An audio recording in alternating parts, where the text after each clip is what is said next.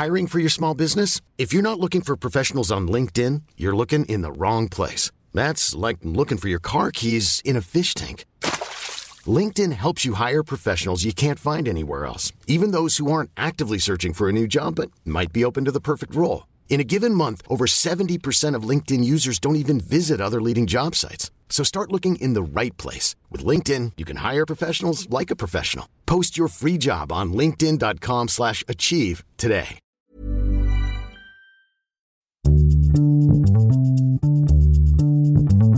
Bonjour, bonsoir, bon après-midi à tous et bienvenue dans ce nouvel épisode d'Histoire de Daron. Je suis Fabrice, je suis votre hôte et cette semaine, je vous propose d'écouter l'histoire de Xavier. Alors un épisode un peu spécial puisqu'Audible m'a offert la possibilité de venir enregistrer un épisode sur leur stand au Salon du Livre 2019. J'en ai donc profité pour inviter Xavier sur les bons conseils de Lucie Cosmala. Lucie qui est d'ailleurs une ancienne de l'équipe de Mademoiselle, qui d'ailleurs parle de littérature jeunesse sur sa chaîne YouTube et sur son podcast. Si le sujet vous intéresse, vous devriez aller la découvrir je vous mets tous les liens dans les notes de ce podcast. Pour revenir à mon invité du jour, Xavier est papa de deux filles de 6 et 4 ans, mais est aussi éditeur jeunesse. Il a notamment la particularité d'avoir un budget illimité pour les livres de ses enfants et a à cœur de leur faire découvrir et aimer la lecture. Dans cet épisode, il vous proposera notamment tout plein de conseils de lecture pour vos enfants. Vous verrez, c'est très cool. Vous le savez désormais, ce podcast est propulsé par Rocky, R-O-C-K-I-E. C'est le magazine pour accompagner les femmes et aussi les hommes qu'ils souhaitent dans leur vie d'adulte. Vous pouvez vous abonner à notre newsletter sur Rockymag, r o c k e m a pour ne manquer aucun nouvel épisode d'Histoire de Daron. Vous connaissez la rengaine, si vous aimez Histoire de Daron, je vous invite à vous abonner à ce podcast, à lui mettre une très bonne note sur vos applis de podcast préférés, par exemple Apple Podcast si vous avez un iPhone, ou alors Podcast Addict ou Castbox, c'est très dur à dire, sur Android, mais aussi sur Deezer, Spotify, SoundCloud, YouTube et même désormais sur Audible. Vous pourrez retrouver tous les liens dans les notes de ce podcast. Merci d'avance pour tous vos commentaires, vos bonnes notes et vos bonnes vibes et je vous laisse en compagnie de Xavier. Salut Xavier, ça va? Oui, très bien. Bah, merci beaucoup de venir. Bah, écoute, avec plaisir. Alors Xavier, on est, on est, c'est un, épisode un peu spécial dans des conditions un peu spéciales. D'habitude, on est dans le canapé de la rédac de Mademoiselle. Euh, là, on est dans le studio euh, qui a été monté par Audible euh, au Salon du Livre. Bah c'est assez marrant parce qu'il y a plein de gens qui passent autour. Voilà, les gens nous regardent. Bonjour les gens, c'est très étrange. Je fais pas ça d'habitude. Euh, merci beaucoup d'ailleurs à Audible parce que Audible a été sponsor de, de, de des trois derniers épisodes. Donc euh, merci, merci. Et puis ça fait plaisir de merci pour l'argent Audible d'une manière générale. Et puis euh, bah merci toi à toi de venir aussi. C'est très c'est très cool de ta part. Euh, c'est Lucie Cosmala pour euh, rendre à César ce qui ce qui lui appartient, qui nous a mis en qui nous a mis en contact. Et, et Lucie m'a dit il faut à tout prix que tu interviewes Xavier. alors parce que Xavier, surtout en rapport avec le salon du livre, euh, tu es toi-même éditeur, c'est ça? Moi, je suis éditeur de livres euh, jeunesse. Je m'occupe principalement de romans pour ados, euh, mais je fais aussi des albums. Enfin, je fais, je fais, je publie pas mal de, de romans différents. Mais c'est vrai que je suis axé roman ado. Et, euh, et donc, euh, je, je, suis souvent avec des enfants, avec des ados. C'est vraiment chouette, quoi. Mais tu dis. C'est un métier qui m'intéresse tu dis roman ado, mais si j'ai bien compris, on doit, on doit quand même quelques young adults. Oui, voilà.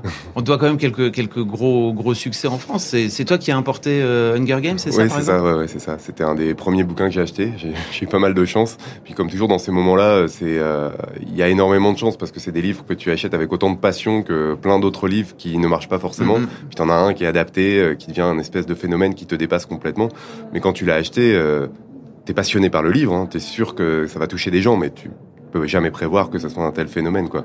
Après c'est vrai que moi ça a marqué ma mon début de carrière en tout cas ça c'est certain et même ma carrière euh, tout court quoi.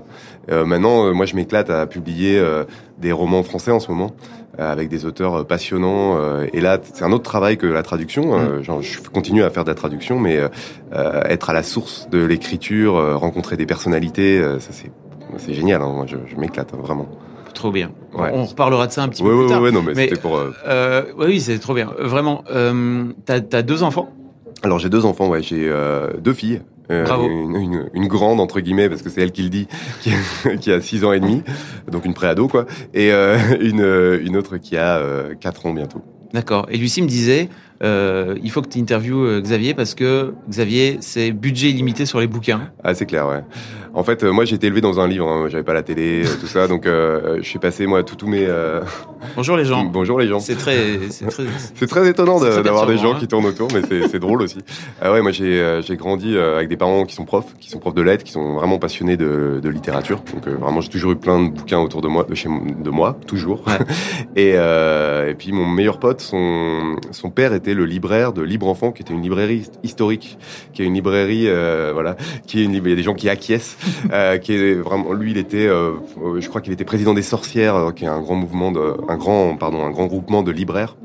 Et, euh, et donc son père tenait cette librairie. Il nous avait amené, aménagé un petit coin lecture. Donc le mercredi après-midi, euh, le samedi, euh, on passait notre temps là-bas. C'était nos premiers boulots, c'était de biper les, les codes, des, Ah. les codes barres des bouquins pour l'inventaire, par exemple. Et donc moi, j'ai toujours euh, été entouré de livres. Et donc mes parents, il y avait un budget illimité sur les livres euh, jeunesse. Et donc euh, c'est naturel pour moi, c'est-à-dire que mes gamines, elles, connaissent, elles tutoient les libraires des deux librairies qui sont à côté de chez moi, qui sont 1000 pages, Vincennes et Folie d'encre à Montreuil. Elles les connaissent très bien. Ils leur conseillent des livres spécialement pour elles. Ils se trompent quasiment jamais. Et voilà, pour elles, la librairie, c'est leur. Enfin, ma fille m'a dit, non mais c'est ma librairie en fait. Mm. Elle a sa petite place. Si quelqu'un s'assoit là, elle fait une crise. et euh, et euh, ils font un concours de chaussettes, par exemple, avec un des libraires, Hugo, de 1000 pages, euh, qui a les chaussettes les plus originales avec Ah. ma fille. Ok. Voilà, donc euh, non, c'est la librairie. De toute façon, c'est on y va, je pense, au minimum une fois par semaine, et c'est souvent deux. On y passe comme quand on passe à la boulangerie, quoi, un peu. Ok. Bon, on reparlera un petit peu après de- des lectures que tu Mhm.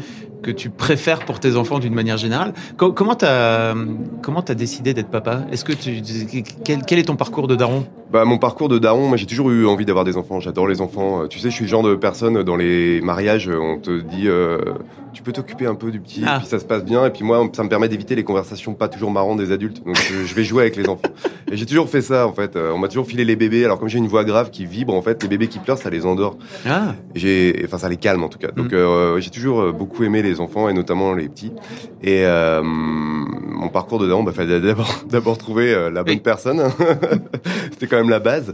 Et euh, une fois que, que ça a été naturel en fait, puis on s'est rencontrés, on avait déjà plus de, à peu, enfin à peu près 30 ans, donc euh, à un moment, faut pas trop traîner non plus. Et, et voilà, c'est c'est fait très naturellement. J'ai- j'ai- c'est pas été conceptualisé, tu vois, ni un chemin de croix, ni ça a été très facile. Et il était hors de question d'avoir qu'un enfant. Euh, moi, j'ai deux frangins, euh, j'adore les fratries, euh, je trouve c'est hyper important. Après, euh, voilà, c'est mon choix à moi. hein. Je juge personne qui veut n'avoir qu'un enfant, mais euh, et voilà, j'en voulais deux. Et il se trouve que moi, ce qui est très drôle, c'est que j'étais persuadé d'avoir euh, d'avoir des garçons. En fait, moi, mon, dans ma dans ma famille, les aînés de chaque fratrie depuis cinq générations n'ont que des garçons. Moi, je suis l'aîné, donc voilà, j'allais avoir un garçon, c'était logique, et bam, je me retrouve avec deux filles. Donc, je suis à la fois le plus heureux du monde, mes parents sont hyper contents. euh, c'est donc euh, mon parcours de daron, c'est ça. Ok. Comment ça s'est passé la grossesse de ton côté? Enfin, Euh, de mon côté, c'était. euh, moi, je suis- Comment s'est passée la grossesse? Bah, Moi, ma nana, elle a eu une grossesse hyper entre guillemets facile. Alors Ouais. c'est facile pour moi de dire ça, mais c'est ce qu'elle dit elle-même. C'est-à-dire qu'il y a eu, elle a pas eu de nausée, elle a pas eu de, elle a eu de la fatigue, si tu veux, mais elle a eu aucun problème qu'on entend souvent. Euh, et la grossesse, l'accouchement, tout s'est super bien passé. Donc moi, euh, de mon point de vue, c'était un moment génial parce qu'on attendait un enfant, euh, tout se passait bien. euh, et il fallait construire un peu euh, l'avenir. Et moi, c'est tombé au moment euh, un peu près euh, d'Hunger Games et tout ça. Donc aussi, euh, les soucis financiers étaient mis de côté pendant un temps. Euh, et donc tout, tout s'organisait bien en fait. Donc ça tombait très bien. Je, je peux dire que ces périodes-là ont été euh, vraiment assez euh, sereines, quoi. Ce Comment- qui est, ce qui est, euh, moi, je suis un peu, un peu, un peu angoi- angoissé comme mec, donc euh, ouais. la sérénité, c'est chouette. Comment s'est passée la rencontre, la première rencontre avec ta fille? Avec ma fille, euh, bah, moi, c'est une émotion bouleversante. C'est-à-dire qu'il y avait une évidence soudaine que toute ma vie tournerait autour d'elle. Mais dans la seconde où je l'ai eu dans les mains, Mm. c'était, moi, j'ai, bah, évidemment, j'ai, eu les larmes aux yeux, mais d'une émotion plus forte que ce que j'imaginais en fait. Parce que comme j'étais serein et préparé et que je connais bien les enfants, je, un bébé, ça me fait pas peur en fait. M'occuper d'un bébé, le changer, tout ça, ça m'a jamais euh, inquiété, même avant d'en avoir. Par contre, quand c'était la mienne, euh, ouais, c'était, euh, c'est indescriptible en fait. En fait, ce qui est, ce qui est indescriptible, c'est ce côté, c'est une évidence. Toi, là, je te parle tout de suite. Tu es une personne et je suis responsable de toi, en tout cas quelques années. Et euh, t'es la personne. toute la vie. Voilà. Et t'es- la personne la plus importante euh, Mhm. que je connaisse, en fait. Et, et ça, c'est cette émotion qui m'a complètement bouleversé. Ouais.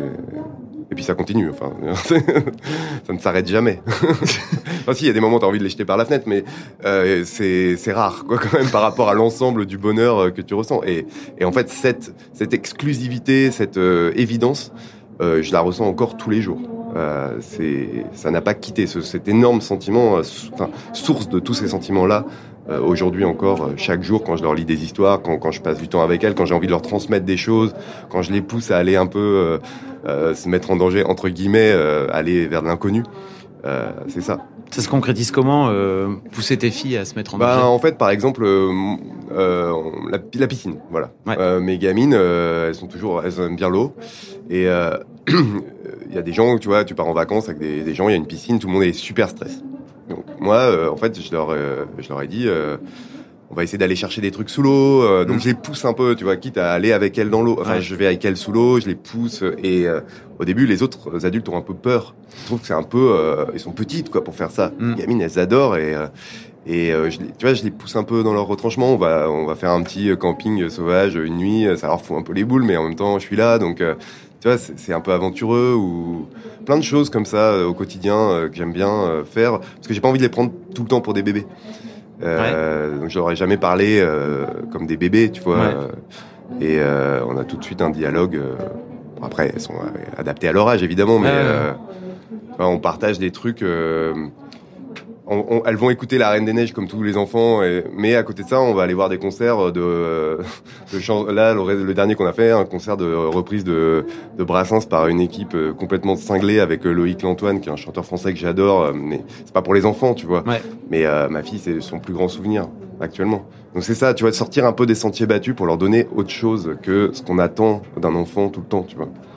Et il s'agit pas de les pousser à la performance, quoi. C'est plus, allez, on tente un truc, quoi. Et ça, ça m'éclate. et comment Oui, tu, dis qu'elles le vivent, elles le vivent bien. Ah bah oui, oui. oui. Bah après, il faut pas pousser trop fort, hein, mais, euh, oui, oui, elles le vivent bien. Et puis, euh, en fait, je pense que ce qui est hyper important et que je ressens tous les jours, c'est leur donner confiance, leur donner euh, la capacité de se rendre compte qu'elles peuvent y arriver, elles peuvent résoudre un problème par elles-mêmes, elles peuvent un, tu un conflit à l'école, pas à toi intervenir mais leur donner les, les, les outils pour qu'elles s'en sortent. Et dans le quotidien, quand, quand tu les pousses à faire quelque chose, par exemple, ce concert, il a duré trois heures, il devait durer une heure. Ma fille, au bout d'un moment, elle s'endort. Et puis à un moment, elle entend une chanson dans son demi-sommeil qu'elle connaît. Parce qu'elle écoute Brassens. Bon, elle adore Brassens. Elle entend, ta fille de 6 ans écoute Brassens. Elle les connaît par cœur. Euh, elle connaît par cœur euh, une bonne partie du répertoire de Brassens. Pas mal, pas mal. Et euh, oui, mais tu vois, c'est parce que ça tourne dans la maison. Donc les enfants, ils impriment. Et, euh, et euh, c'est très drôle d'entendre un enfant chanter euh, quand on est con, on est con. Euh, tu vois, moi, ça me fait beaucoup rire. mais mais en fait, voilà, j'ai envie de lui dire à chaque fois, ça, tu vas y arriver. Et j'ai confiance en toi. Donc, je vais te proposer quelque chose qui est pas forcément attendu d'un enfant, mais j'ai confiance en toi et tu vas y arriver. Et ça se passe bien. Et elle, je pense que ça renforce sa confiance en elle. et moi, en tout cas, c'est comme ça que je vois l'éducation que j'ai envie de leur donner. C'est un truc que t'es parents t'ont Non, pas spécialement, pas spécialement. Euh, enfin, oui, euh, je, pense en partie. Euh, et on en a jamais parlé de ça avec mes parents, mais c'est pas la même génération non plus, tu vois. Donc, mais oui, il y a sûrement un peu de, un peu de mes parents, ouais, mais, mais là, c'est vraiment un truc que j'ai réfléchi moi-même. Puis tu vois, j'ai, je me suis beaucoup interrogé sur, sur l'école, sur, sur la transmission, en fait. Euh, justement parce que dans ma famille ou dans celle de Manana, y a pas, on n'a pas forcément, on n'est pas forcément à la transmission, tu vois, générationnelle. Euh, d'où tu viens Les enfants, mm. ils se posent beaucoup de questions sur euh, c'est qui mes ancêtres en mm, fait. Donc là, on a un peu bossé là-dessus, par exemple. On a fait un, un arbre généalogique. Euh, on a fait parler les grands-parents qui avaient pas forcément tout le temps envie de parler, mais c'est marrant. Et euh, attends, pourquoi je te disais ça euh, Par rapport. Redis-moi ta question. Je te, je te parlais de l'éducation en fait ouais, de tes parents. En fait, non. Donc on s'est posé beaucoup de questions. Mm. Et en fait, nous quand on est arrivé dans, on habite à Montreuil. On est arrivé en milieu d'année et il n'y avait pas de place dans les écoles en fait et mm. dans les crèches. Et il y a une place qui s'est ouverte dans une école Montessori. Et moi, j'en avais jamais trop entendu parler. Enfin, j'avais entendu parler de Montessori, mais je m'étais jamais intéressé à ça. Et c'est une vieille école euh, qui est là depuis une trentaine d'années et qui est vraiment fantastique parce que tu vois, t'as des lapins dans la cour. Enfin, ça, t'as l'impression d'être chez ta grand-mère euh, mm. et les gens sont géniaux, quoi. Et donc on s'est dit bah tiens on va essayer. Puis on s'est intéressé au truc. Et puis j'ai eu des révélations chaque jour sur la façon d'apprendre dans, ces dans cette école-là. En tout cas, je peux pas parler de toutes les mm. écoles Montessori, mais cette école-là, ça m'a bouleversé en fait. Et donc je me suis mis à m'interroger, tu vois. Et quand notre seconde fille est née, ma première fille, elle a eu un passage à vide, comme beaucoup d'enfants, euh, maman, euh, s'il te plaît, euh, tu peux rentrer dans ta maison avec ton bébé là, on t'a assez vu. Mais des trucs bien costauds quoi. Ouais. Euh, D'un enfant de 3 ans qui a pas le filtre, Qui euh, pas- tu vois, et Qui a, puis qui le- qui a pas, qui a pas envie. euh, qui a pas envie du tout d'avoir une petite sœur, ouais. Mm. Et même si elle a envie en fait, mais tu vois, c'est- Mais- c'est voilà. Et là, on a, ça a été très dur ce passage-là, et on est, on, on nous a parlé d'un atelier qui s'appelle, euh, c'est une méthode qui s'appelle Faber et Maslich. Mm. C'est une méthode de parentalité, euh, d'aide à la parentalité en fait. Et il y avait un atelier qui s'appelait Frères et sœurs sans rivalité. Et donc je me suis intéressé à ça. Et dans cet atelier, on, nous a beaucoup parlé de justement donner confiance aux enfants, leur prouver qu'ils peuvent, ils ont le droit d'exprimer, par exemple, la haine qu'ils ont de leur petit frère ou de leur petite sœur, avec les mots, Mm. avec les gestes. Enfin, tu vois, Mm. apprendre à, à, à, à- travailler comme ça avec ton enfant. Parce que je dis travailler parce que c'est vraiment un travail d'équipe en fait. Mm. Et c'est ce que je lui dis souvent. Je dis là, attends, on a un souci. Par exemple, on est en train de se friter parce que le matin, elle veut pas s'habiller. Et je dis là, on a un souci. Mais en fait, on est une équipe. Donc moi, j'ai besoin de toi pour euh, avancer. Ah, ça marche pas toujours. hein. Mais quand même, souvent, quand tu commences à l'inclure dans la problématique et pas dire allez grouille-toi moi je suis en retard au boulot Mm. là on a un souci on est en équipe on avance toi tu dois aller à l'école moi je dois aller au travail alors tu m'aides ben ça déclenche des choses Mm, mm. et c'est et, et- et je le vois. Enfin, c'est visible physiquement quoi. Ça, elle se relâche, elle se sent plus prise pour un machin qu'on trimballe à toute vitesse. Mm. Avec le matin, c'est du délire. Le nombre d'injonctions qu'on leur fait. Mm. Comment tu veux qu'ils réagissent? On leur dit euh, à la fois qu'il faut se grouiller, qu'il faut être sage. euh, maman est pressée. À cause de toi, je suis en retard. Enfin, pas. Moi, je dis maman, papa est pressé. à cause de toi, je suis en retard. euh, tu vois. Et donc, euh, ils peuvent pas réagir autrement qu'en se bloquant en se braquant, c'est normal. Enfin, on nous ferait ça, ce serait l'horreur. Et c'est ça que j'avais bien aimé dans cet atelier, c'est qu'on nous mettait en situation. Les parents jouaient les enfants. Et donc tu te mettais en situation où quelqu'un te balançait euh, 10 000 injonctions, euh, parfois contradictoires en même temps. Ouais. Forcément, tu ressens un truc, tu te dis mais ça peut pas marcher.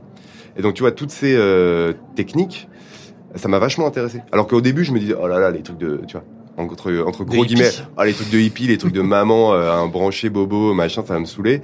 Et en fait, non. Et j'ai, donc ça m'a bousculé dans mes croyances de, de vieux mec un peu débile. Et aussi, euh, ça m'a révélé des pas, choses. Te juge pas. Ouais, non, mais pas dur non, parce que c'était le mois d'avant. Et, euh, et en fait, je me suis dit, bah, en fait, oui, euh, moi, j'ai envie de ça. Et je vais construire aussi ma vie en fonction de ça. Oui, c'est ça. Et tu vois, moi, par exemple, moi, je suis éditeur. Il se trouve que je suis freelance, en fait. C'est-à-dire que je travaille uniquement pour un groupe, en ce moment, pour Pocket Jeunesse, et euh, des- une maison d'édition adulte, Fleuve Noir, et un peu Mhm. 10-18 aussi. Et Pocket, d'ailleurs, aussi. Mais c'est le même groupe. Donc, je suis freelance, euh, sans être complètement freelance, Oui. tu vois. Mais euh, j'ai pas pris les options qu'on m'a offertes euh, chez d'autres éditeurs aussi de salarié. Parce qu'aujourd'hui, être salarié en, France et dans plein d'autres pays, c'est bah t'as cinq jours de bureau avec des horaires précis et tout. Déjà moi, dans mon boulot, c'est un peu absurde parce que je fais énormément de travail le soir sur les manuscrits et tout, Mhm. donc les horaires de bureau, ça n'a pas beaucoup de sens.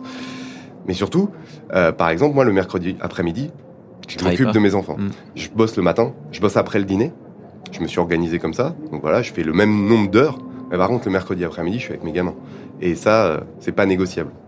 Donc tu vois, j'ai décidé euh, d'organiser mon, mon- ma vie en fonction de la façon dont, au maximum je peux m'occuper de passer du temps avec mes filles, quoi. Et ça, c'était suite à. Enfin, t'as eu ces révélations-là, entre guillemets, suite à la découverte du, du système Montessori non, ça? non, pas du tout. Ça, Ok. en fait, ça, c'est ça, plus pour te dire euh, plutôt des façons d'aborder et de parler à ton enfant un peu Ok. différentes de ce que j'imaginais moi et qui, qui me sont utiles au quotidien, tu vois. Et je suis pas ayatollah, enfin, tu vois. Ah, euh.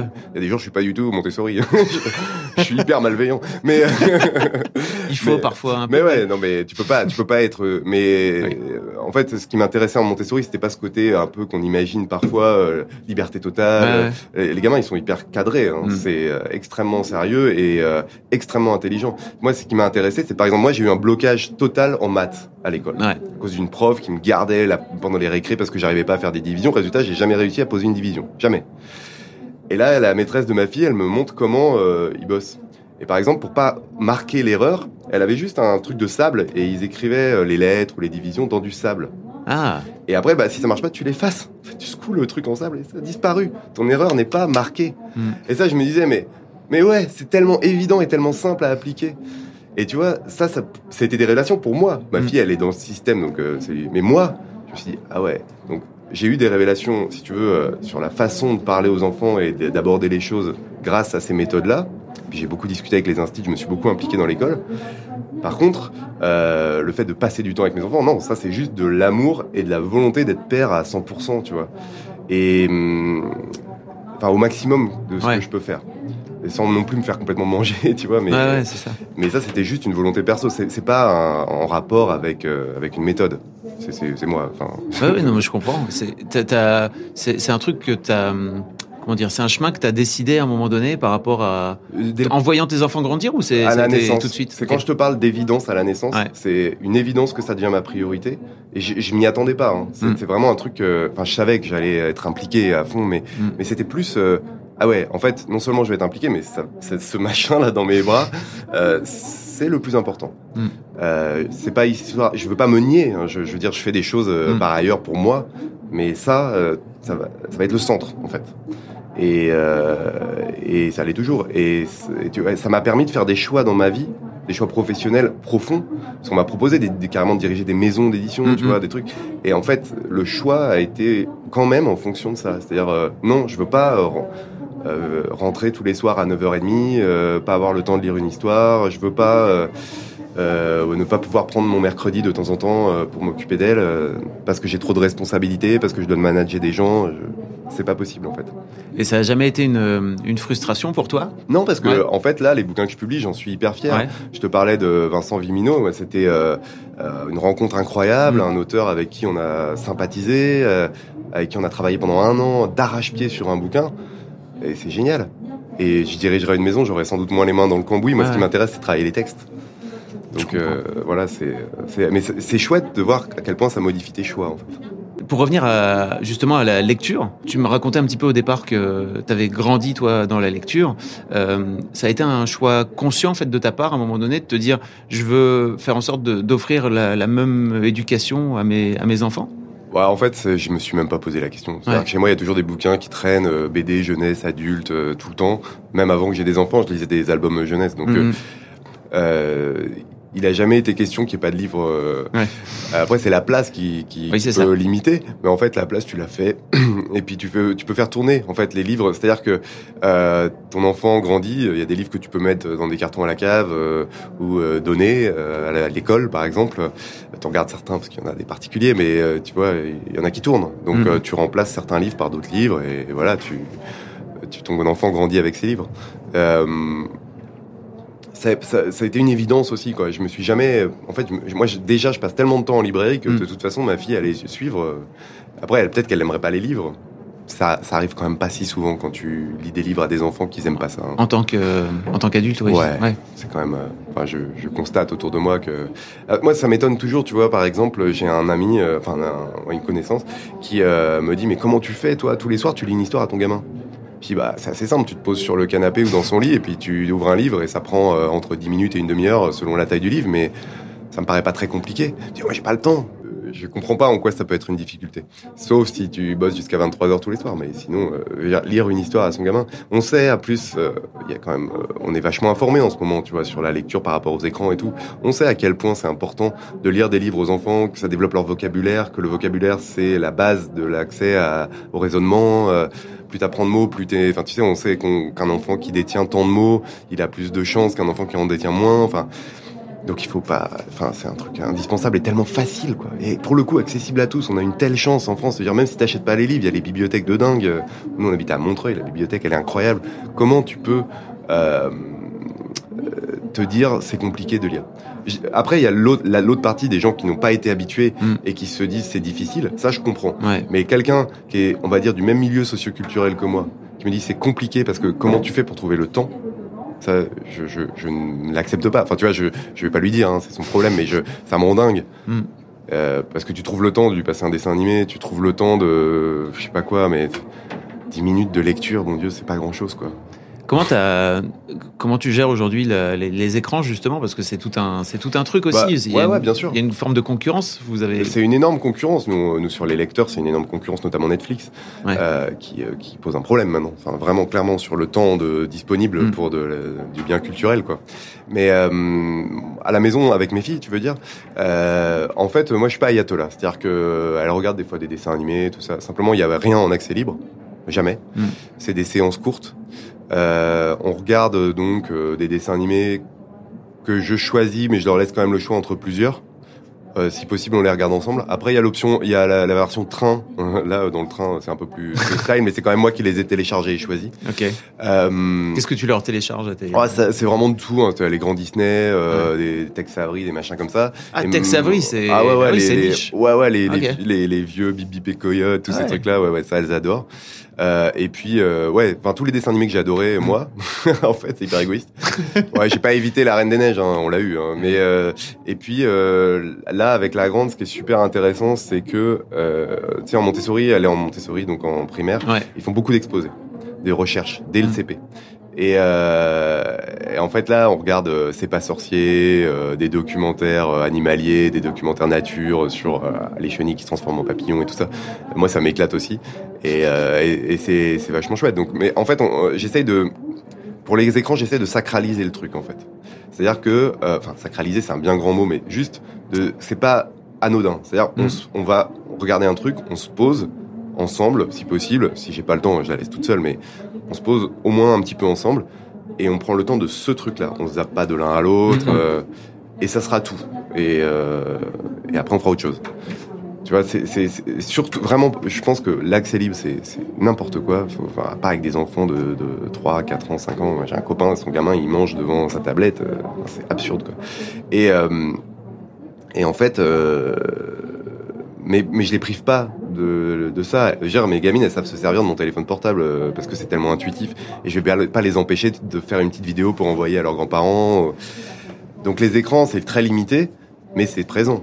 Et euh, on en regarde, on regarde des vidéos de danse avec ma fille, euh, on- voilà, on regarde des trucs. euh, c'est juste que je, je suis là, je choisis. Tu filtres un peu, quoi. je filtre beaucoup. Beaucoup. Ouais, Tu filtres tout, d'ailleurs. ouais, je suis horrible.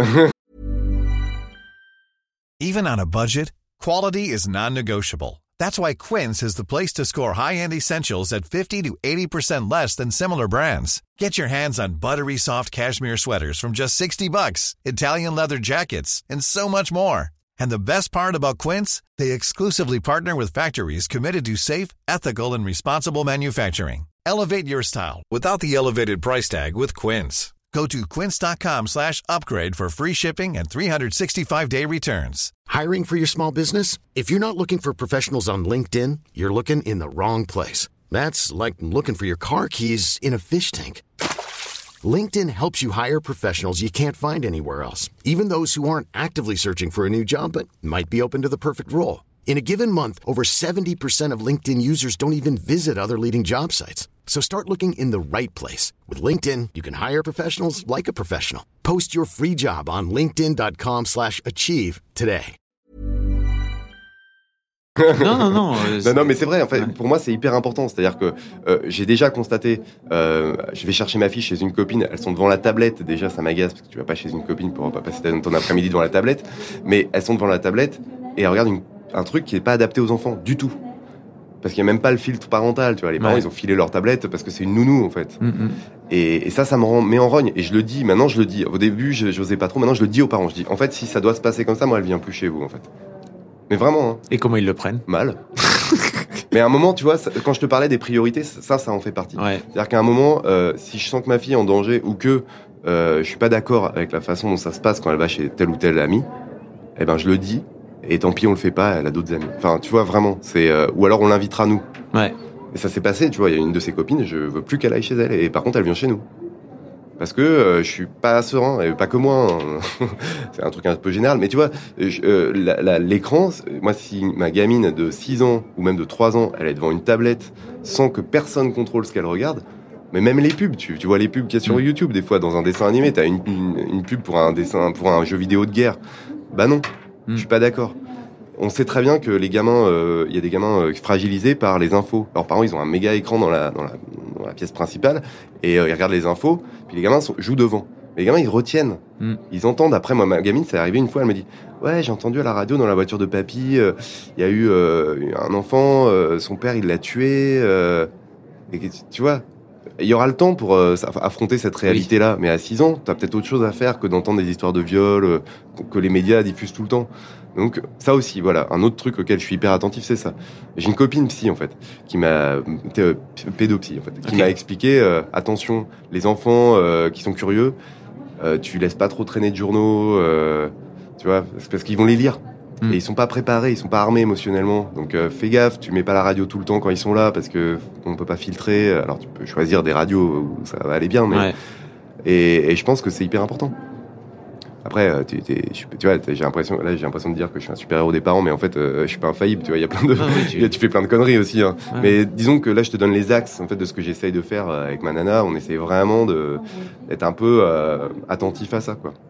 Et elle te suit, elle, sur, Ah bah euh, elle est même euh, méga moteur. Ma nana, elle ma nana en ce moment la reconversion pour être instite dans une école Montessori. Si tu veux. Ah, Mais euh, ouais ouais, enfin c'est un truc commun. On l'a fait ensemble. C'est c'est pas du tout euh, quelque chose qui est venu que de moi quoi. Pas du tout du tout. euh, pour, pour reparler de la lecture, euh, t'as- aujourd'hui, t'as- donc ta, ta petite, enfin ta grande est en train d'apprendre à lire, Ouais, c'est ça, ça. elle est en CP. C'est ça. Comment ça se, comment ça se passe Alors c'est très très drôle parce qu'évidemment elle lit des livres. Enfin je lui lis des livres depuis très longtemps. Ouais. Euh, alors, euh, comme tous les parents, t'as l'impression que ton gamin en avance, tu lui donnes des livres pour les plus grands, machin. Et euh, ce qui est très drôle, parce que j'en discutais avec un pote libraire, euh, la phrase principale qu'ils entendent, c'est euh, ouais, enfin là vous me donnez un livre pour son âge, en fait, elle est en avance. tous les enfants sont en avance. Mais euh, Bon, dans les yeux de leurs parents. voilà, c'est ça. Mais en fait, euh, moi, ma gamine, donc, elle, elle euh, veut des livres avec beaucoup de texte. Donc, depuis toujours. Ce qui, a, ce qui est compliqué, par exemple, c'est euh, de de faire en sorte que y a- elle ait la satisfaction du gros bouquin, mais qu'émotionnellement, ça soit pas un bouquin pour trop grand, parce Ouais. que là, elle est moins armée. Tu vois, elle, elle a la compréhension du vocabulaire, elle parle bien et tout, donc ça, ça va. Mais par contre, faut faire gaffe que tu lui donnes pas un bouquin pour trop grand, parce que Ouais. ça peut la choquer. Tu vois, Ouais. Et j'ai déjà fait l'expérience. Euh, après, pour Oui, la... elle, elle veut pas des livres euh, de, de bébés entre Voilà. guillemets, Pas illus- du tout, ouais. trop illustrés, etc. Ouais, c'est ça. Ah. Mais attention à ce qu'il y a dedans. Ouais. C'est- toujours Ouais, le- les enfants comme ça, c'est un peu compliqué parce que tu vois les, enf- les enfants qui parlent très bien, Mm. tu leur parles un peu comme des adultes, mais des fois faut faire gaffe, faut Ah pas oublier qu'ils sont petits. Mm. Et ça c'est un, un truc de tous les jours quoi. Mm. Mais en fait là sur euh, la lecture c'est donc très marrant. Donc, comme elle baigne dans des bouquins, forcément très vite elle s'est intéressée aux lettres, elle a commencé à bien se démerder euh, en maternelle, tu vois.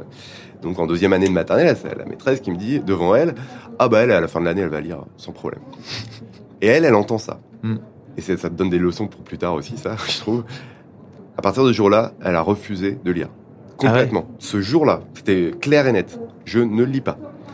Donc, euh, je me suis demandé euh, pourquoi, tu vois. Et puis là, on arrive au CP. euh, Elle veut toujours pas faire les exercices de lecture, ça la saoule. euh, Elle veut pas entendre parler de lecture. euh, Bon. Par contre, faut lui lire des livres, des livres. Oui, c'est ça. livres, des livres. Et je lui dis, mais tu vois, tu pourrais lire toute seule. Mm. Elle dit, mais c'est justement ça. Si j'apprends à lire, tu vas plus me lire de, me lire de livres. Ah. Ah, d'accord.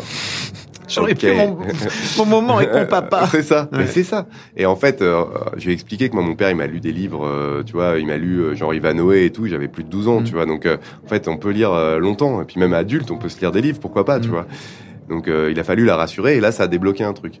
Par contre, sa petite sœur, qui a eu moins ses moments privilégiés, puis c'est la deuxième, elle, elle est, donc elle a bientôt 4 ans, donc elle est en première année de maternelle et elle lit déjà des mots. Et elle, elle est pas du tout bloquée. Et ce qui est bien, c'est que ça donnait un petit coup de- d'aiguillon à sa sœur qui dit Attends, hein, ma petite là, elle, euh, elle va pas commencer à lire avant moi, quoi. Donc euh, c'est c'est assez marrant, tu vois. Et donc sur la lecture, euh, bah en fait, on est euh, détente, quoi. Enfin, euh, genre, on va pas leur les forcer. moi, j'aimerais bien qu'elles lisent euh, parce que c'est une aventure tellement géniale. Mais Mhm. après, c'est vrai que quand t'as un papa qui ou une maman qui te lit des livres énormes. Euh, qui passe une heure le soir à te lire des livres, t'as pas tellement besoin d'apprendre à lire. Donc, tu vois, j'essaie. Là, ce que j'essaie de faire, euh, c'est, euh, par exemple, on lit Yakari. Ouais. Et Yakari, euh, je lui fais lire un des personnages. Ouais. Comme ça, en fait, on lit ensemble. Je lui lis quand même l'histoire, mais elle, elle lit certains, certaines bulles de certains personnages. Pour ça, la BD, c'est génial parce que tu Mhm. peux vraiment lui dire, tu vois, quand c'est lui qui parle, parce qu'il y a la- la- le phylactère, Mhm. quand c'est lui qui parle, ben, c'est toi qui lis. Et donc ça, ça débloque parce qu'elle a envie que l'histoire avance, tu vois. Ouais, Parce ouais. qu'elle m'a dit, ouais, mais tu vois, les histoires euh, pour euh, quand t'apprends à lire, euh, il y a une phrase dans la page et en plus elle est nulle. C'est euh, le chien a mangé euh, l'os. Moi, ça m'intéresse pas. J'ai pas envie d'apprendre à lire ça. Alors là, c'est tout le processus de dire, ouais, en fait, faut que tu passes par un apprentissage, donc Mm. un effort, ce qui est hyper important à transmettre aux gamins. Ouais. Un apprentissage, un effort pour qu'ensuite, t'arrives à lire un grand livre. Eh, putain, ça, quand t'as une tête en bois comme la mienne en face, des fois, c'est. Tu veux dire que les chats font pas des chiens? Ouais, un peu. je vais un peu dire ça. Tu disais que la, la plus petite avait pas forcément eu ces moments privilégiés, c'est-à-dire que t'as pas t'as pas la sensation d'avoir réussi à, à réitérer ce genre de moments avec elle ou c'est difficile de se séparer en deux, c'est ça? Bah en fait, euh, bah t'as Oedipe aussi. Hein. Donc euh, les, les enfants, ils sont un peu euh, les petites filles avec leur papa. C'est quand même un truc de fou. Hein. Moi, Ouais. je m'y attendais pas, mais c'est quand même un truc de dingue. Mais quand elle dit euh, maman, tu dégages, tu me laisses vivre avec papa. Enfin, tu vois, c'est. Elle dit elle dit ça. Ah bah quand la petite est née, quand la deuxième. Ah oui, née. Oui. Ouais. Mais en fait, ce que je veux dire, c'est que le deuxième, euh, le deuxième enfant, il, euh, il, le premier, t'étais qu'à lui en fait. Ouais. Le deuxième, euh, ben, t'es toujours un peu avec la sœur ou le frère. c'est rare les moments tout seul. Et là, par exemple, cette semaine, c'est marrant que tu me poses cette question. Cette semaine, j'étais avec ma gamine, euh, la petite, parce que euh, sa maman et la grande étaient en classe verte avec l'école. Mhm. Donc j'étais tout seul. Et au milieu de la semaine, la petite, elle me dit, papa, euh, quand est-ce qu'elle rentre, Roxane? Donc la grande. Quand est-ce qu'elle rentre, Roxane? Je lui dis, bah après-demain. Je dis, déjà? Ah, Parce que c'est tellement bien tous les deux. Tu vois? Et donc la deuxième, elle, forcément, elle en a moins vécu des moments Ouais. comme ça. Après, euh, tu vois, je dis. Mais la deuxième, par exemple, elle est obligée de se taper des histoires de la grande, euh, donc elle a moins de livres pour les petits, elle, euh, Ouais. parce que ouais, je peux pas non plus lire euh, 15 000 histoires, même si j'en lis beaucoup. T'es un aîné toi? Ouais. Ouais. Ta femme aussi, c'est un aîné Non, une c'est la dernière. Ah oui. Avec ma meuf, on est tous les deux des aînés et on a eu beaucoup de mal à gérer justement la, La deuxième. petite deuxième à cause de ça parce que cet aspect, euh, Bah ouais, mais qui êtes-vous ouais, mais clairement. hein. Très compliqué quoi. C'est compliqué. Mm. Après, t'as toujours l'impression que tu vas pas avoir. J'ai plein de copains qui me disent ça. Je fais pas un deuxième parce que je suis trop amoureux du premier. euh, Je l'aime trop et j'aurais pas de place dans mon cœur pour un deuxième. Et en fait, quand tu reçois euh, le deuxième Oui, dans c'est- les bras, euh, c'est la même évidence qu'avec Ouais. le premier. Quoi. Tu l'aimes autant et juste t'as plus de place en fait. Euh, Mm. Ton cœur est plus gros, quoi. Dire. C'est beau ce que tu C'est dis. beau, hein, t'as vu, je suis un poète du quotidien. Non, mais, mais oui, et ces moments, en fait, je pense que ça aussi, c'est un truc que j'essaye de, me- de mettre en place, entre guillemets. Alors, je suis pas en train de faire une entreprise, mais que euh, de vraiment privilégier des moments avec l'une ou avec l'autre tout seul. Ou- Et même les deux parents tout seuls avec l'une ou avec l'autre. C'est plus compliqué à faire, mais Mhm. euh, là, maintenant, elles commencent à être grandes, donc tu peux les laisser un peu plus aux grands-parents, aux, aux copains, euh, tu vois, pour faire alternativement des trucs avec juste l'une des deux, mais les deux, avec ses deux parents. Ouais, je suis d'accord. C'est une, une bonne idée, c'est une bonne façon de, bah, de- aussi pour la petite deuxième de rendre un truc qui est. Bah oui. T'as pas eu, t'as jamais eu Ouais. droit à des moments euh, tout ça. seul comme comme euh, l'aîné a pu Ouais, avoir ça. droit quoi. Et tu vois, comme elle les savoure, ces moments. Ouais. C'est euh, incroyable. Ouais, c'est clair. Euh, Est-ce qu'on peut parler de conseils lecture? Est-ce que tu as Ah, des on conseils peut, lecture pour tes Ah ouais, j'en pour, ai plein. pour- les pour les jeunes parents qui J'en ai plein. Bah, euh, clairement, pour les âges qui commencent à apprendre à lire. Ouais. Euh, mais où tu. Alors, c'est pas un livre qu'ils vont lire eux, hein, mais. euh, alors c'est un livre que j'ai publié, mais il se trouve qu'il est coup de cœur de beaucoup de libraires. C'est pour ça que je le conseille. Je vais pas que je vais pas te parler que de livres que j'ai publiés, mais, mais tu peux un hein, bouquin. tant qu'à faire. Non, non, non, non, non. C'est pas mon style. C'est un, un bouquin qui s'appelle L'incroyable histoire de la poire géante. C'est un album, mais avec des chapitres. Un album long, avec des chapitres. Une aventure euh, incroyable De poire de poire. Dans une poire géante, ouais. Et euh, c'est une aventure maritime, c'est un truc de fou. Ce bouquin est incroyable. Une- Tu veux dire, il y, a une- il y a la mer dans Alors, une poire, que se Tu passe-t-il vas voir. Il y a, il y, a, il y a deux personnages qui pêchent, deux Ouais. petits personnages très mignons. C'est un bouquin danois. Euh, ils pêchent et euh, en fait, au lieu de choper un poisson, ils chopent une petite bouteille. Et dans cette bouteille, il y a un message. Et dans ce message, il y a, de ce message tombe une petite graine. Ils savent pas ce que c'est, ils la plantent. Et là, boum, apparaît une poire géante. et il se trouve que euh, habitent dans un petit village au bord d'un fjord et le maire de ce village a disparu. La poire, euh, le maire a été remplacé par un personnage complètement euh, désagréable. Et il voit cette poire et il dit non non mais c'est pas possible d'avoir une poire géante ici donc vous me virez ça et la poire se met à rouler elle tombe dans le port et nos deux personnages vont la creuser en faire une maison et partir sur la poire qui vogue en mer. Ok. Et, et dans ce voyage, ils vont rencontrer des pirates, ils vont rencontrer un dragon marin euh, qui a une sorte de truc à la Jules Verne incroyable, euh, mécanique. Et ils vont tomber, ils vont retrouver le maire de la ville dans l'île où poussent les poires géantes. Ça paraît complètement fou cette histoire. et c'est hyper drôle, Mm. hyper bien mené. C'est un vrai roman d'aventure pour enfants. Avec des illustrations euh, qui vont euh, te parler, te parler de Tintin, de parler d'Astérix, de, de Nemo et tout. C'est un best-seller en librairie. C'est un très beau livre. Et franchement, euh, mais je connais, je l'ai offert à des dizaines de gamins. ils sont tous complètement fans de ces, de ces livres-là. Donc, de ce livre-là. Mm. Et euh, tu vois, ça c'est les magies de l'édition. J'étais, je l'ai trouvé en, en, faisant un rendez-vous euh, complètement pour autre chose, et je vois le truc sur l'étagère et j'arrive pas à me détacher mes yeux de, du bouquin dans une grande foire à Francfort. Et puis je dis, s'il vous plaît, je peux le feuilleter. Ah mais il n'est pas acheté en France. Ah. c'est pour moi. Ouais ouais. Et, euh, et, sinon, dans les derniers bouquins que j'ai lus, moi, j'ai, euh, pour les grands comme ça, j'ai, enfin, c'est grand, 6-7 ans, j'ai beaucoup aimé un livre euh, de chez Thierry Magnier qui s'appelle euh, Le jour où le grand chêne est tombé, qui est un très très beau livre sur euh, un village au pied d'une colline. en haut de cette colline, il y a un énorme chêne qui représente beaucoup de choses pour ce village puisqu'il est là depuis toujours. Et puis un jour, il tombe.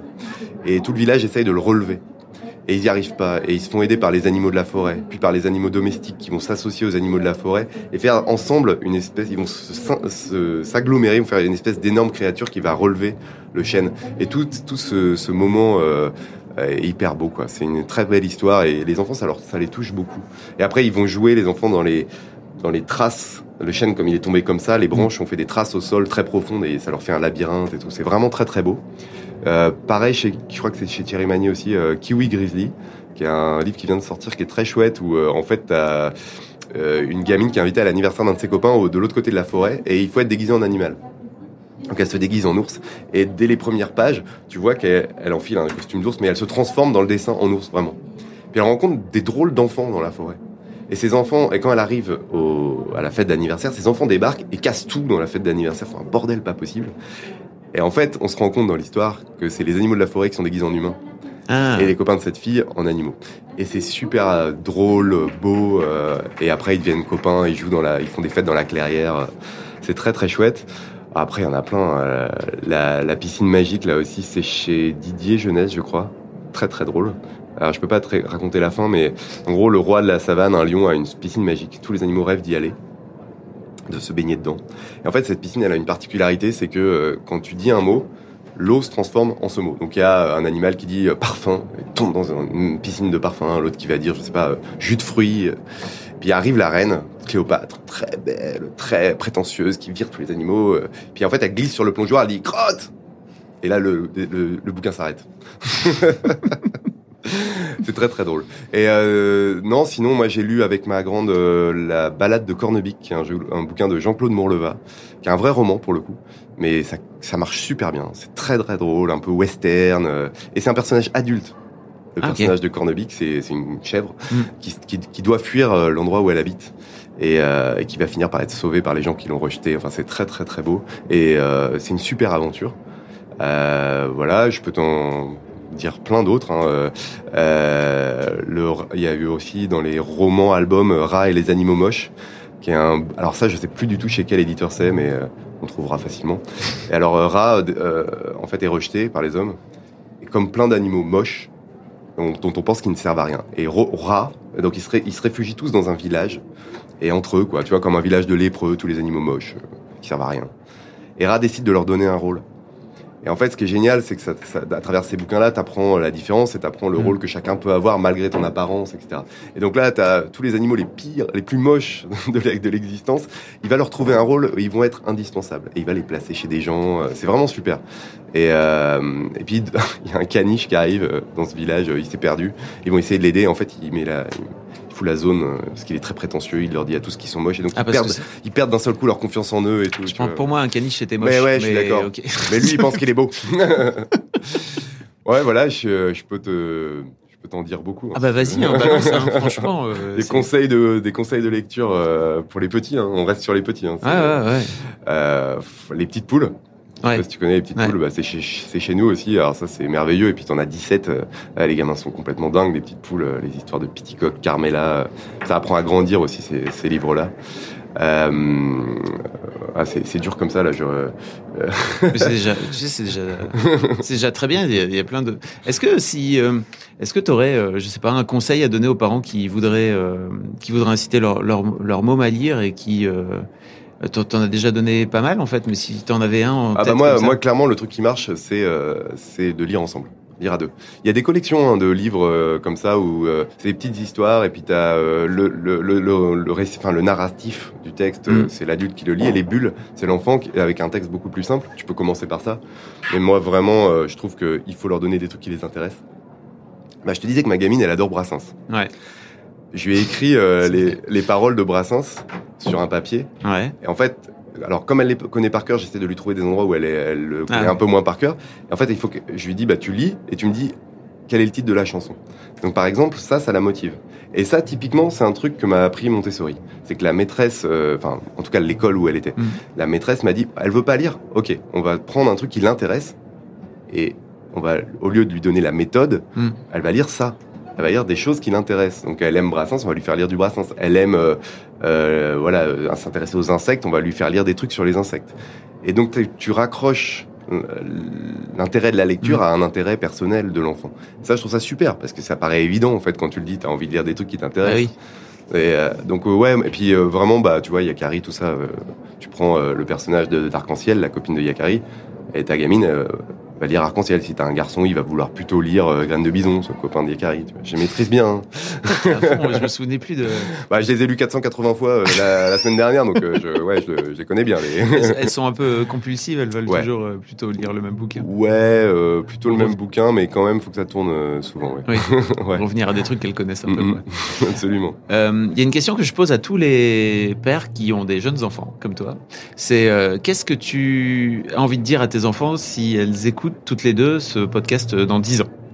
Elles auront 16 et 13, 14, c'est ça? Bah, euh, j'ai envie de leur dire que que j'espère, enfin, je, j'espère vraiment qu'on a gardé une relation telle qu'on a actuellement, euh, qu'elles ont confiance en elles et que j'espère que ce que je leur ai donné leur donne, ce que j'ai essayé de leur donner, leur ont donné cette confiance qui permet d'être plus à l'aise dans la vie, quoi, de, de se débrouiller en fait, et que c'est vraiment mon objectif principal, c'est qu'elles soient bien dans leur peau. Et j'ai pas de, de- d'objectif de, de carrière, de, tu vois, de les pousser à des réussites euh, matérielles. Évidemment, j'aimerais bien qu'elles soient bien dans la vie, euh, mais l'important c'est d'être bien dans sa peau, quoi. Et euh, c'est ça que j'essaye de leur donner en leur, en leur donnant une curiosité sur le maximum de choses possibles. Ça vient d'où tu penses? C'est marrant parce que j'ai vraiment eu pas mal de darons dont l'objectif était justement de donner de la confiance en, en elles et souvent à leurs filles. C'est marrant. Ouais, bah peut-être qu'on est dans une époque où on, euh, où on prend vachement conscience de, de la différence entre être un homme et être une Mhm. femme dans la société. Euh, c'est intéressant en ce moment. Bah, tu vois, justement, je, cette copine psy m'avait expliqué qu'elle avait eu des, des consultations de pères de notre génération, en fait, Mhm. qui, euh, pour qui c'était dur aussi, parce que à la fois ils essaient d'être super euh, égalitaires Mm. à la maison, de, de, partager vraiment les tâches, de s'impliquer comme père, bah, comme ce qu'on dit tous les deux, Mm. tu vois, de s'impliquer euh, dans l'éducation des enfants, mais qu'il y avait encore cette pression sociale avec euh, un congé paternité tout pourri. euh, quand tu prends ton mercredi après-midi, une nana qui prend son mercredi après-midi, on a l'impression que c'est normal. Un mec, en fait, il a pas d'ambition professionnelle, tu vois. Mm. Et alors, euh, ça, ça révèle plein d'autres problèmes. Ça révèle euh, plein d'autres problèmes qu'on doit régler avec la, la lutte pour le féminisme en ce moment. Mm. Mais, mais pour les pères, ça met aussi cette pression dont on parle jamais. Et elle, elle, qui est très engagée, euh, c'est une fille vraiment très engagée sur la, pour la cause des femmes, mais elle, elle m'expliquait à quel point ça pouvait être très dur. Elle avait des pères en burn-out, en fait, parce qu'ils avaient cette pression sociale, plus la pression qu'ils se mettent eux-mêmes, parce qu'on est à une époque de changement. Je vais pas faire comme mes parents ou comme mes grands-parents, qui, euh, pour qui changer une couche, c'était pas possible, Mhm. ou, emmener, ou passer ton après-midi avec tes gamins, c'était pas possible. Je veux Mhm. m'impliquer vraiment, mais en même temps, j'ai cette pression, et on me donne pas du tout les moyens d'être euh, vraiment père. Et dans la société, je veux dire, c'est pas très bien vu. Mm, mm. Moi, je je suis entouré de gens qui ont font ces choix-là, tu vois, mais c'est pas, c'est pas courant en fait. Et des mecs qui bu- burn out, quoi, vraiment, Mhm. qui explosent en fait. Ils peuvent pas tenir les deux pressions, quoi. Et euh, ils s'en veulent, enfin, tu vois. Euh, et ça, c'est quelque chose dont on parle pas du tout parce que l'époque est pas à ça et qu'on a envie de se dire, oui, bah les mecs, ça va, vous avez dominé le monde pendant euh, Ah 2000 ouais. ans. euh, Mais il va falloir s'en d'autre occuper. chose. Mais à un moment, la souffrance, en fait, quoi. la souffrance collective Mm. du- entre guillemets, une minorité qui n'est pas une minorité puisque les femmes sont plus nombreuses que les mecs, Mm. donc la majorité, euh, peut pas occulter la souffrance individuelle. Mm, mm. En fait, c'est deux choses complètement différentes. Et je pense que ça, c'est hyper important de, de le prendre en compte, quoi. Après, euh, dès que tu dis ça, on te dit ouais, mansplaining et tout, mais c'est pas ça la question, en fait. Non, non, c'est Euh, pas la, puis c'est pas la question. Je pense que c'est une C'est réalité une, en plus. une euh, vraie souffrance individuelle et je pense que euh, ça c'est notre job en fait de père actuel, Mm. c'est de réussir à concilier les deux, comme les femmes l'ont concilié euh, de- depuis euh, des centaines d'années, Ah ouais. euh, mais parfois dans la souffrance et euh, même souvent. Donc ça serait bien que nous, on arrive à trouver une solution, qu'on nous aide aussi. Euh, tu vois, euh, j'ai vu là récemment qu'en Suède, je crois que c'est en Suède ou en Finlande, je sais plus, il y a un congé materne, un congé parental qui en fait euh, C'est en Islande, je pense. en Islande. Divisé truc- par deux, c'est ça? Ouais, mais si tu le père le prend pas, la deuxième partie est pas donnée à la Ouais. mère. Euh, donc, on- en gros, le, ça oblige le père à prendre son congé, mais ça, c'est aussi une preuve que l'État soutient le fait que le père Mm. est la moitié des parents, quoi. Ce qu'on occulte assez souvent de- depuis des générations ici, quoi. et, euh, et en fait, euh, bah, je pense que aider les pères, en fait, ça aide le féminisme. Ah ouais. Ça aide la cause des femmes, en fait. Aider les pères euh, aide les femmes, ouais, je pense vraiment. Parce que si t'aides le père à prendre sa place de père, eh ben, normalement, la maman, c'est un peu, normalement un peu plus facile, quoi. Et donc, euh, c'est notre, c'est, je pense que c'est notre rôle de père actuel. Vraiment, de trouver les solutions pour le faire. Et donc, faire des choix, tu vois. Et puis de le dire aussi, je pense que c'est très bien de le Et de dire. le dire. De le dire parce que pour moi, il y a un truc aussi chez les mecs qui est un peu Ah fucked bah, up, bien qui est euh, je souffre mais je le dis pas parce Ouais. que je suis un bonhomme. Je le souffle, je le dis pas, euh, bien sûr, bien sûr. Ouais, ouais, mais carrément. Carrément. Et puis, il y a encore plein de mecs qui fonctionnent comme euh, nos grands-parents, quoi. Bah oui. Le mec va pas s'occuper des enfants et tout. Il y en a plein. Mais justement, nous qui le faisons pas, euh, effectivement, faut qu'on faut qu'on le dise. Faut qu'on dise, ouais, des fois c'est dur. euh, ouais, euh, bah là, j'ai passé la semaine avec mes enfants, j'ai, j'ai galéré. mais parce que c'est arrivé à tellement de nanas que c'est bien aussi qu'on puisse le, nous le dire, que, que ça soit pas, ouais, que ça soit pas tabou, quoi. Surtout qu'il n'y a pas de tabou à avoir. Ah bah non. C'est pas parce que tu t'occupes de tes gamins que t'es faible. Il y a- il y a- non, mais j'ai un copain journaliste qui m'a dit un truc hyper drôle là-dessus. Il me dit voilà, moi, euh, je suis vachement impliqué avec mes gamins et euh, mon père me voit changer la couche de ma dernière née. Et il me regarde attendri et il me dit Ah, c'est bien, elle a deux mamans cet enfant. Pensant lui faire plaisir, tu vois. Oui. Et, et c'est tellement à côté de la plaque et en même temps tu comprends pourquoi il dit ça Bah oui. euh, historiquement. Mm. Mais c'est tellement révélateur et tellement à côté de la plaque, tu vois. Alors lui, là, c'est son père, il a pas mal pris et tout, mais, mais il se disait, waouh! Et tu vois, ça veut dire beaucoup de choses. Ça, C'est pas une mauvaise idée en même temps de mettre une petite claque derrière son oreille à son père de temps à autre pour Mais lui bien faire sûr. prendre conscience que Bien sûr, mais c'est trop tard. Tu vois, Oui, c'est trop tard. des, grands, Ah oui, des, ça, ça va des enfants, quoi. bah, des- ça peut ça peut marcher avec les petits enfants. Il y a aussi des prises de absolument, tête euh, absolument. avec ouais. tout ça quoi. Ouais, absolument. Moi, je me suis beaucoup battu contre mes parents sur Ouais. les conneries qu'ils pouvaient dire à mes, sûr. à mes propres enfants. Ah bah c'est sûr. Bon, faut pas trop les emmerder. En tout cas, merci beaucoup Xavier. Bah écoute, je t'en prie. C'était trop bien. je suis bavard, je suis désolé. hein. Ah mais non, non, non. ouais, c'est le principe. Hein. Je t'ai invité, c'est pour te faire, euh, pour te faire parler. Euh, on- si on veut découvrir un peu plus ton, ton, ton, ton travail d'une manière générale, faut aller vers, euh, vers les livres de, de Pocket Jeunesse. Ouais, faut aller vers les livres de Pocket Jeunesse, euh, plutôt dans le rayon ado. Ok. Donc euh, voilà, allez, n'hésitez pas. Et si vous voulez un livre, lire un, un très bon livre, je fais un tout petit peu de pub. N'hésite pas. C'est le moment. Un très bon livre qui parle de transmission entre générations. Alors pour, euh, je dirais 15 ans et plus, et en fait aussi beaucoup pour adultes. Mm. Euh, le livre de Vincent Vimino qui va sortir dans deux semaines, qui s'appelle euh, Nous sommes l'étincelle. Vous pouvez le trouver là au stand de Pocket Jeunesse si vous êtes au salon. Mais Qui va sortir donc à le quelle 4 date? avril. Le 4 avril. Et c'est une merveille. Moi, c'est un des livres qui m'a le plus boule- bouleversé depuis que je suis éditeur. Vraiment, vraiment, vraiment. Et, euh, et il parle beaucoup de, de parents, de relations entre parents et enfants, dans une forêt, dans un monde où tout va pas très bien. C'est euh, bouleversant. Eh ben écoute, tu m'as tu m'as teasé tout à l'heure juste avant qu'on démarre. euh, J'espère qu'on pourra voir Vincent euh, dans- au, au micro de- d'Histoire de Daron. En tout cas, merci beaucoup. Bah, avec grand plaisir. Salut. Salut. C'est terminé pour cet épisode. Un grand, grand merci d'avoir écouté. Je vous invite à venir réagir soit sur l'Instagram de Rocky, c'est sur RockyMag, R-O-C-K-I-E-M-A-G, soit sur mon Instagram perso. Moi, je suis sur Fab Florent, F-A-B-F-L-O-R-E-N-T, soit sur YouTube, sous la vidéo de cet épisode.